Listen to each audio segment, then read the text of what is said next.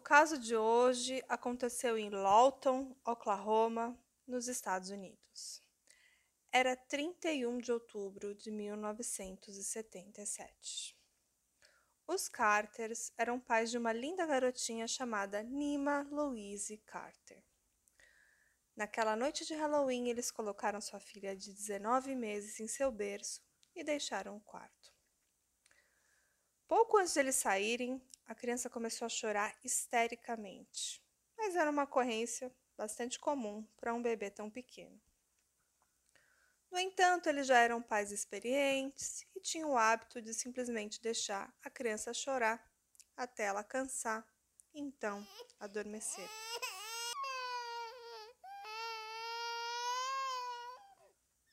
Eles não imaginariam que essa seria a última vez que veriam sua filha.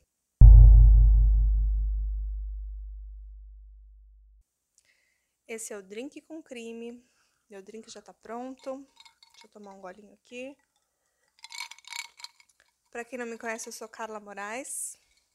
Bem-vindos a mais um episódio da edição de Halloween 2021.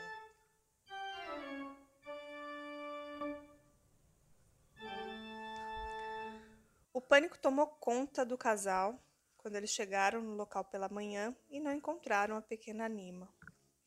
Eles olharam ao redor e viram que as janelas estavam completamente trancadas. Mas onde estava Nima? Tinha ali apenas um berço vazio naquela noite de Dia das Bruxas. A janela do quarto estava intacta, trancada por dentro, então, ninguém tinha arrombado, né? Ninguém tinha passado por ali. Então, o culpado pode ser que tenha tomado um caminho diferente. A polícia foi imediatamente chamada e ficou tão perplexa quanto os pais, porque não havia nenhum sinal óbvio de invasão, todas as portas da casa estavam trancadas por dentro, não tinha também nenhuma janela quebrada. Depois de avaliarem a cena e também os arredores da casa, não encontraram nada que indicasse que havia uma invasão nem nada, mas eles olharam com mais cuidado para o quarto da pequena Nima e viram que tinha um guarda-roupa bem grande lá dentro. Grande o suficiente para um adulto se esconder confortavelmente e sair quando os pais estivessem dormindo.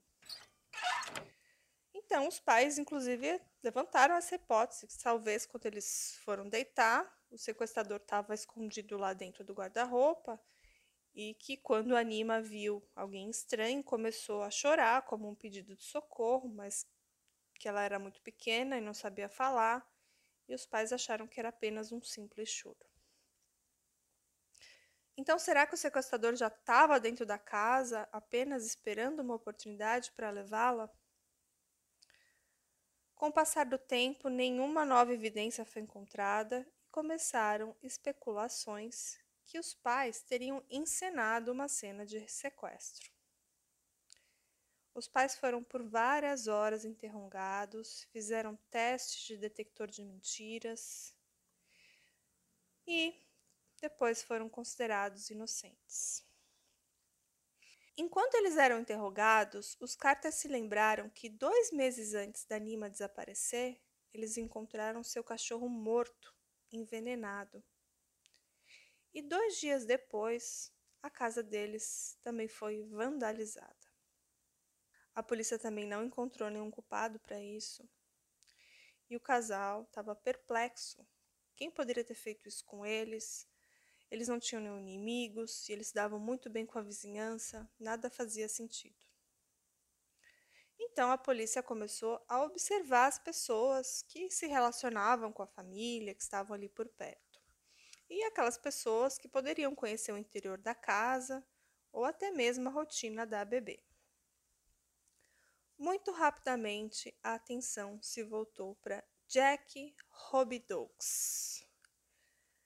Jack era uma garota de 16 anos e era a babá de Nima. A Jack foi chamada à delegacia e pareceu surpresa por estar na lista de suspeitos. E durante o interrogatório, ela não levantou nenhuma bandeira vermelha. Os policiais é, acharam que o, o depoimento dela estava muito coerente e não tinha nada que pudesse incriminá-la e ela foi liberada. O caso ficou adormecido por cerca de um mês, até que uma nova descoberta é feita.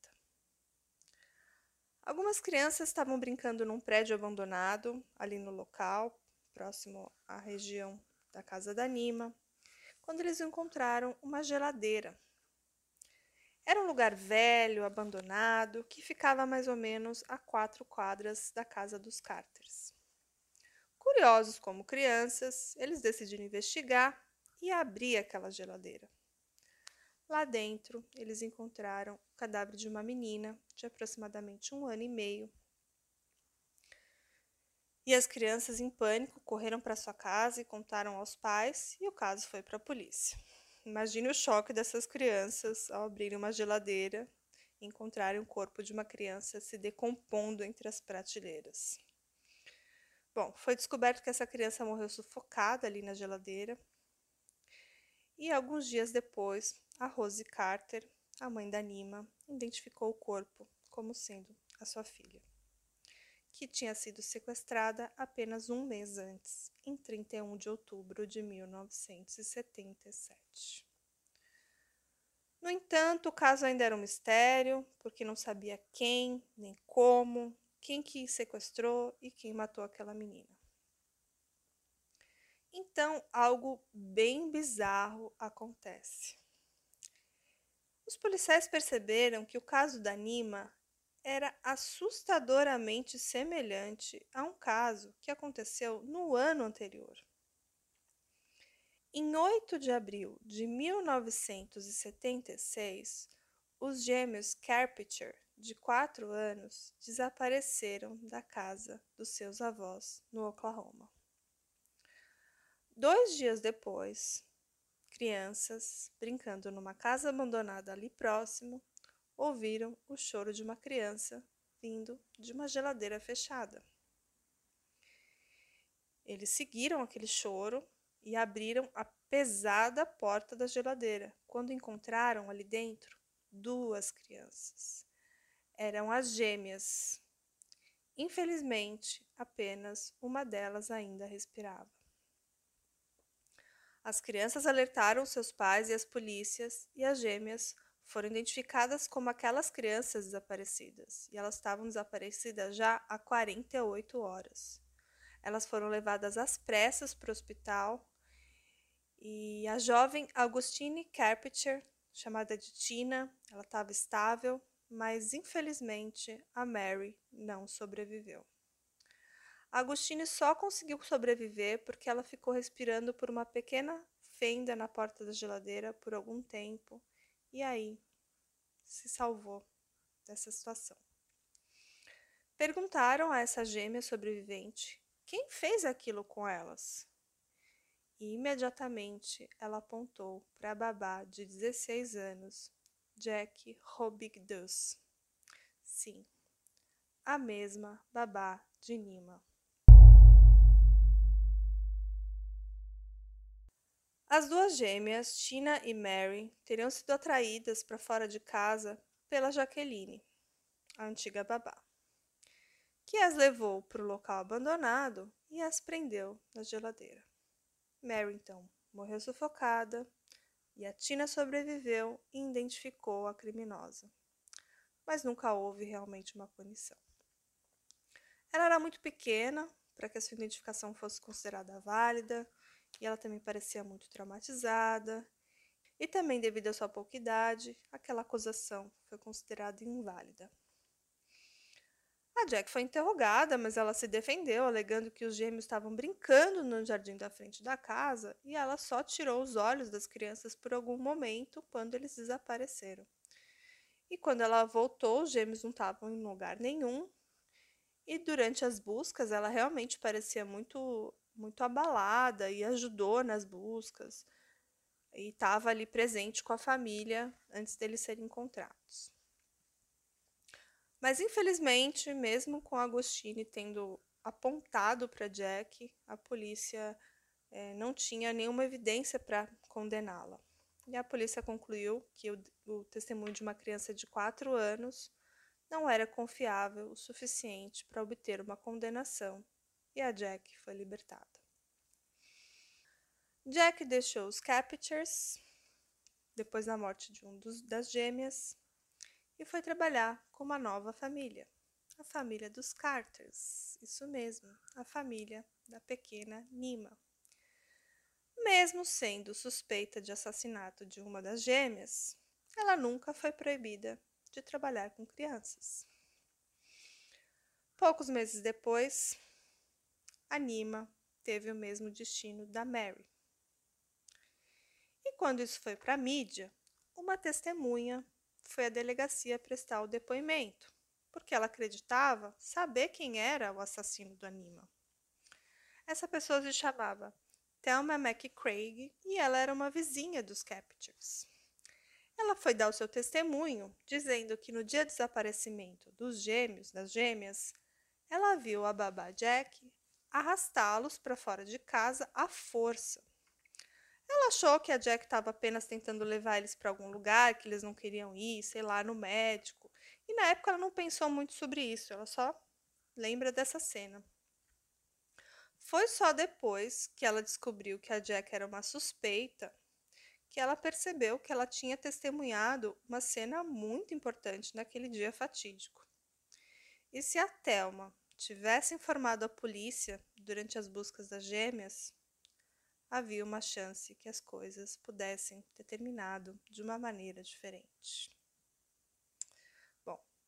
Graças ao testemunho ocular da Thelma, havia evidências suficientes para concluir que os assassinatos de Nima Carter e Mary Carpenter não foram apenas uma coincidência. E dois anos depois, a Jack foi acusada de assassinato. Uma das testemunhas que foi ao tribunal foi Augustine Carpenter, que estava agora com seis anos. E ela teve que voltar, reviver toda aquela situação, voltar ali mentalmente, recontar a história de como ela perdeu a sua amada irmã gêmea. Ela explicou como a Jack levou as duas para uma casa branca, um lugar que elas nunca tinham estado antes, mas elas confiavam naquela babá, né? E depois de um tempo, elas, as duas ficaram muito angustiadas, porque elas chegaram lá, era uma casa muito velha, muito bagunçada, com os móveis todos destruídos, e ela não estava entendendo que lugar era aquele. A Jack mandou as duas entrarem na geladeira e prometeu que logo ela viria para levá-las para tomar um sorvete, que aquilo era só uma brincadeira. Bom, depois dela contar toda essa história, parecia inevitável que a Jack fosse culpada de ambas as acusações de assassinato. No entanto, no caso de 76, das gêmeas, haviam duas testemunhas. Porém, no caso de 77, da Nima, não haviam provas ou testemunhas. Portanto, a Jack nunca foi julgada pelo assassinato da Nima Carter. Em 1979, a Jack Robidoux foi considerada culpada pelo assassinato de Mary Carpenter e foi condenada à prisão perpétua. Ela morreu em 2005, morreu na prisão devido a um câncer de fígado. Mas antes disso, ela apelou pela sua inocência várias vezes e todos os pedidos para encurtar a sua, a sua sentença também foram negados a ela. A Jaqueline nunca admitiu culpa na morte da Nima. Bom, esse é o caso de hoje do Drink com Crime. Nessa noite fria e chuvosa de outubro, aqui em São Paulo, o que é muito estranho, porque hoje está fazendo 14 graus em pleno outubro de São Paulo. Então, a receita de hoje para vocês é um choconhaque cremoso. Então, prepare o drinquinho de vocês, o meu já está pronto aqui. Vocês vão precisar de 8 colheres de sopa de chocolate em pó, 500 ml de leite, 6 colheres de leite condensado, 100 ml de conhaque de gengibre, uma colher de amido de milho, canela em casca e chantilly para decorar. Vocês vão colocar o leite gelado numa caneca ou uma panela e dissolver com um pouco de amido de milho, a famosa maisena. Depois vocês vão colocar o chocolate em pó, o leite condensado e a canela numa caneca. Deixar ferver, né? Desligar o fogo e colocar o conhaque. E aí, se vocês quiserem enfeitar, deixar mais bonito e mais gostoso, coloque um chantilly por cima. Então é isso. Esse é o nosso terceiro episódio do especial de 6 do Halloween de 2021. Espero que vocês estejam gostando do nosso drinkzinho.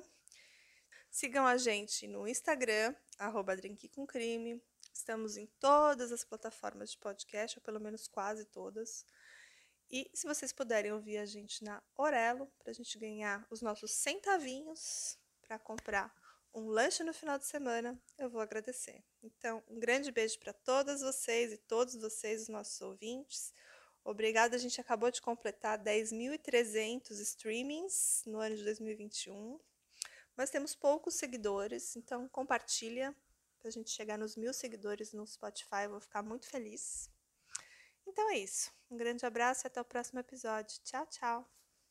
Hey! Você se interessa por crimes reais, serial killers, coisas macabras e tem um senso de humor um tanto quanto sórdido? Se sim, você não está sozinho. Se você precisa de um lugar recheado de pessoas como você, venha conhecer o podcast Pátria Amada Criminal. Todas as semanas tentamos entender o pior da humanidade. Nesse processo a gente ri, chora, fica brava, fofoca, porque afinal de contas é assim que a gente fala quando está entre amigos. Suas novas melhores amigas trevosas estão aqui no Pátria Amada Criminal.